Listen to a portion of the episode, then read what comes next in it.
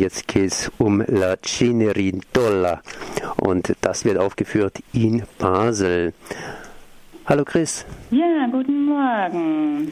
Basel, La Cenerentola, das heißt Aschenputtel auf Deutsch und äh, ist eigentlich ein ganz, ganz alter Stoff und äh, ja neu aufgeführt in Basel.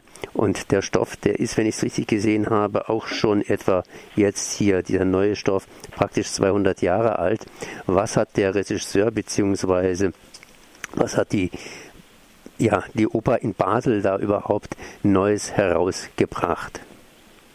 Ja, ich finde, es war, also musikalisch war es sehr gut, kam es ganz toll rüber. Die musikalische Präsentierung war schön, auch die Auswahl der Sängerinnen und Sänger in dieser Oper. Und äh, oft hört man ja Rossini nicht in äh, Basel. Es wird eher Mozart, Verdi und Puccini gespielt. Aber der, jetzt, wo man sich diesen Rossini mal wieder äh, ausgewählt hatte, hat man sich auf ein italienisches Regie-Team verlassen. Und das war sicher eine gute Wahl. Die Inszenierung, die Regie hatte Antonio Latella. Und da waren, finde ich, spannende Elemente drin. Dieses Aschenputtel war ein, hatte ein Happy End, wieder auch im Märchen. Und äh, hier jetzt bei der Basler Aufführung konnte dann auch diese zum Beispiel diese Männer in den Röcken, das war ein interessantes Spiel mit den Schlechtern, Geschlechtern. Das fand ich eine gute Neuerung. Ob das mit den Puppen jedem gefiel, das, darüber lässt sich streiten. Überall hingen solche übergroßen Puppen an den Darstellern, die sie auch behinderten beim Laufen. Da kann man, äh, ich finde das eine interessante, eine interessante Einlage in der Regie mit diesen Puppen. Das waren sicher neuere äh, Elemente, die die Basler Inszenierung bei dieser komischen Oper La Cenerentola jetzt äh, einschob. Wenn man sich das Aschenputtel vorstellt, das war ja diese Geschichte, in der der Vater irgendwie so eine Frau nochmal heiratet und gleichzeitig eine äh, eigene Tochter hat und die äh, Stiefmutter bringt praktisch zwei Mädels in die Ehe mit rein.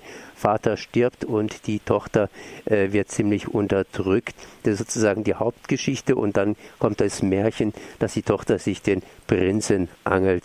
War das sozusagen durchgängig auch bei dieser Aufführung, bei diesem Cenerentola der Fall?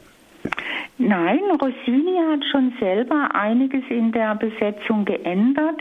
Es gibt keine Stiefmutter, die dieses Aschenputtel drangsaliert, sondern sie wird mit einem Stiefvater konfrontiert, dem sie, das hat Rossini schon geändert, aber wohl aus musikalischen Gründen. Er wollte nicht so viel Frauenstimmen. Und mit dem Stiefvater bekam er eine gute Männerstimme in diese musikalische Ausgewogenheit. Und das hat er auch wirklich, äh, finde ich, gut gelöst. Äh, das sehe ich total ein. Und die Cenerentola, das Aschenputtel, wirkt ja auch sehr selbstständig. Es gibt auch nicht diese Geschichte mit dem Schuh, sondern eher ein rotes Bändchen, also ein Armband, das sich dann als Erkennungszeichen da in der Geschichte äh, bei Rossini dann sich eingesetzt wird. Aber ich fand noch interessant eben, wie auch jetzt bei der Basler Regie diese Männer Röcke trugen.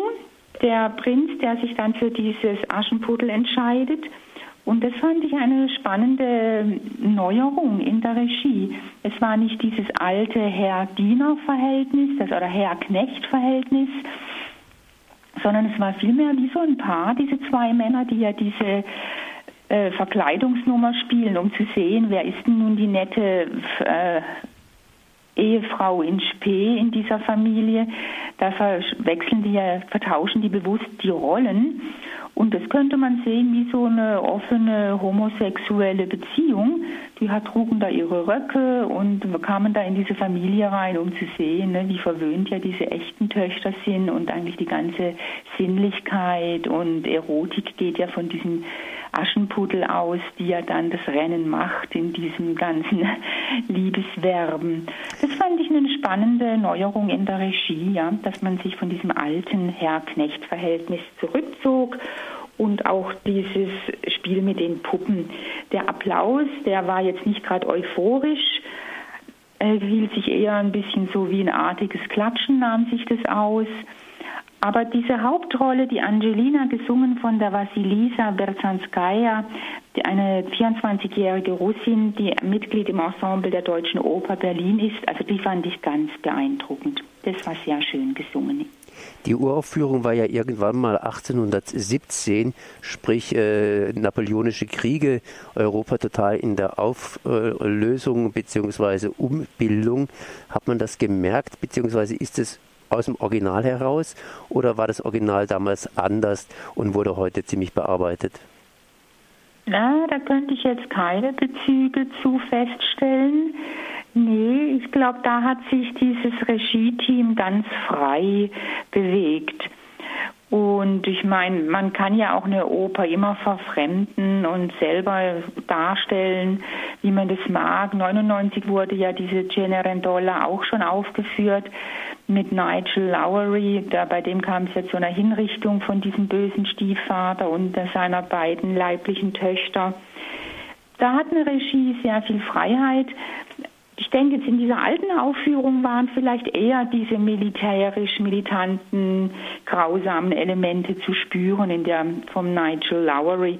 Aber das haben jetzt dieses italienische Regie-Team nicht gemacht. Nö, da konnte ich so nichts Blutrünstiges ausmachen. Das Bühnenbild war, finde ich, sehr schön. Antonella Bersani hat mit großen Kunstblumen die Bühne dekoriert. Und die Kostüme und Puppen, das hat die Graziella Pepe alles äh, koordiniert. Fand ich sehr schön. Das heißt, äh, einfach mal anschauen und sich überraschen lassen, was da tatsächlich auf der Bühne auch dann stattfinden wird. In Basel augenblicklich, wie gesagt, hier, Moment, ich probiere es nochmal, La Generentola, Aschenputtel in einer relativ modernen Fassung. Merci, Chris. Ja, gern geschehen. Und einen schönen Tag noch.